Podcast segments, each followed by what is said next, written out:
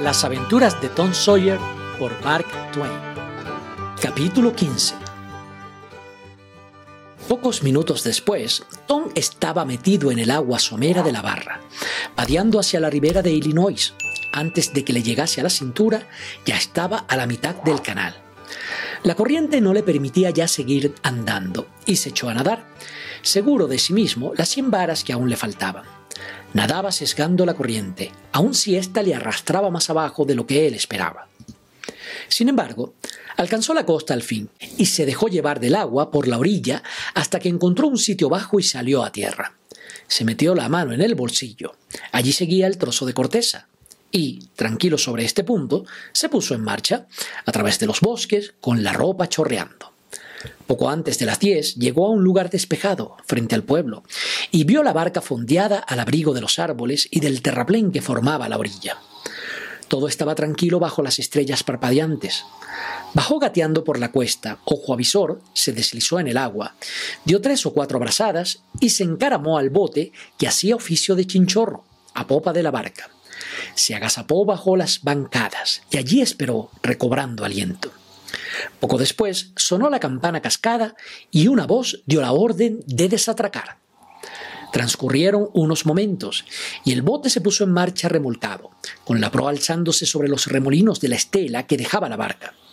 El viaje había empezado y Tom pensaba satisfecho que era la última travesía de aquella noche. Al cabo de un cuarto de hora, que parecía eterno, las ruedas se pararon y Tom se echó por la borda del bote al agua y nadó en la oscuridad hacia la orilla, tomando tierra unas cincuenta varas más abajo, fuera de peligro de posibles encuentros. Fue corriendo por callejas poco frecuentadas, a instantes después llegó a la valla trasera de su casa, salvó el obstáculo y trepó hasta la ventana de la salita donde se veía luz. Allí estaban la tía Polly, Sid, Mary y la madre de Joe Harper reunidos en conciliábulo. Estaban sentados junto a la cama, la cual se interponía entre el grupo y la puerta. Tom fue a la puerta y empezó a levantar suavemente la falleba. Después empujó un poquito y se produjo un ruido.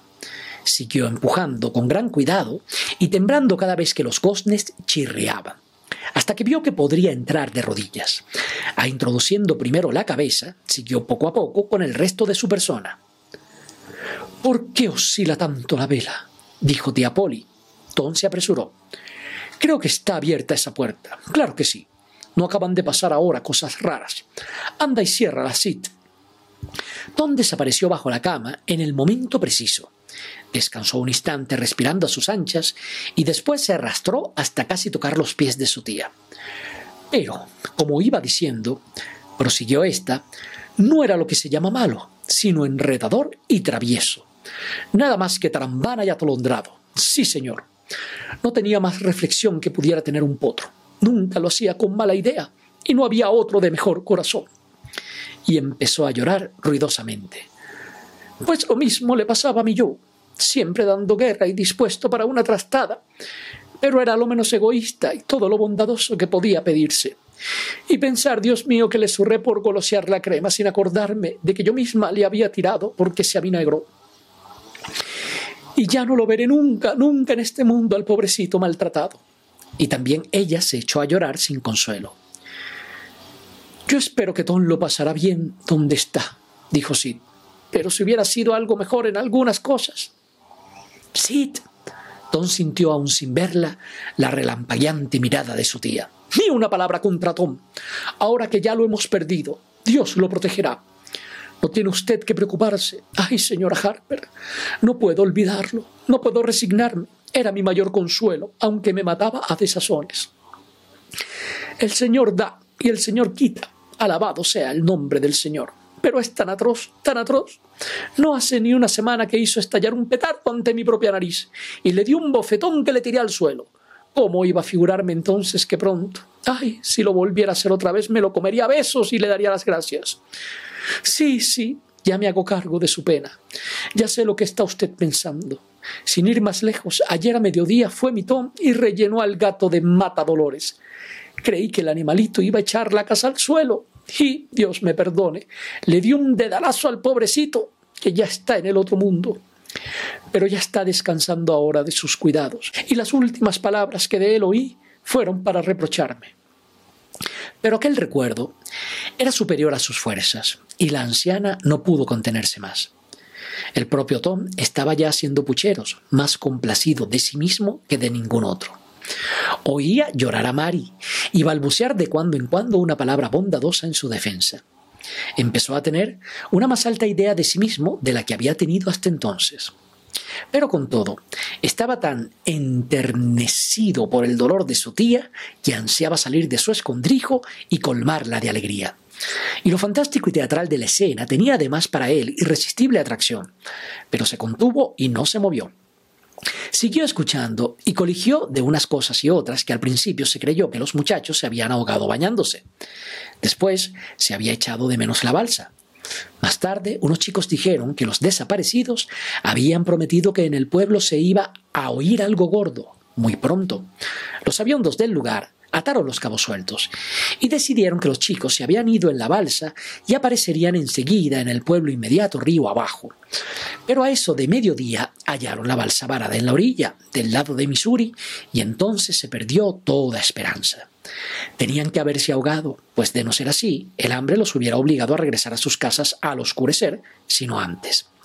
Se creía que la búsqueda de los cadáveres no había dado fruto porque los chicos debieron de ahogarse en medio de la corriente, puesto que de otra suerte, y siendo los muchachos buenos nadadores, hubieran ganado la orilla. Era la noche del miércoles.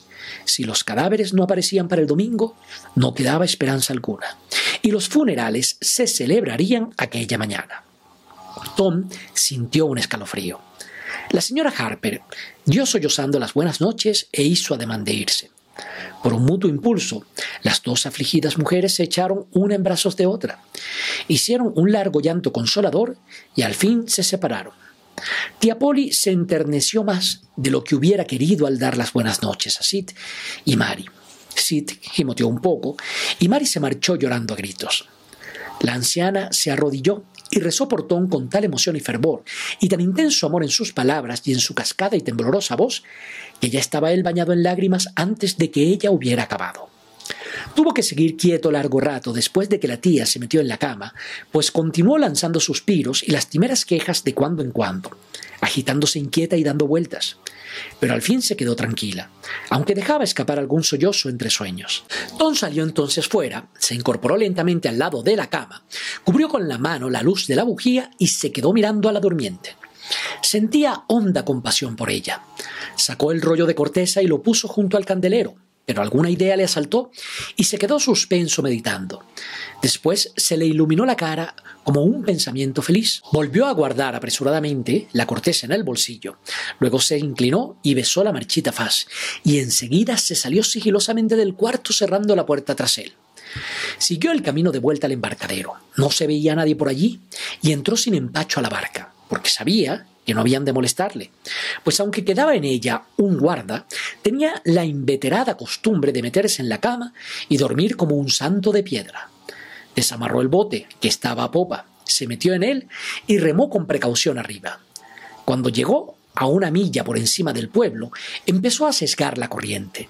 Trabajando con brío, fue a parar exactamente al embarcadero en la otra orilla, pues era empresa con la que estaba familiarizado. Tentado estuvo de capturar el bote, arguyendo que podía ser considerado como un barco, y, por tanto, legítima presa para un pirata.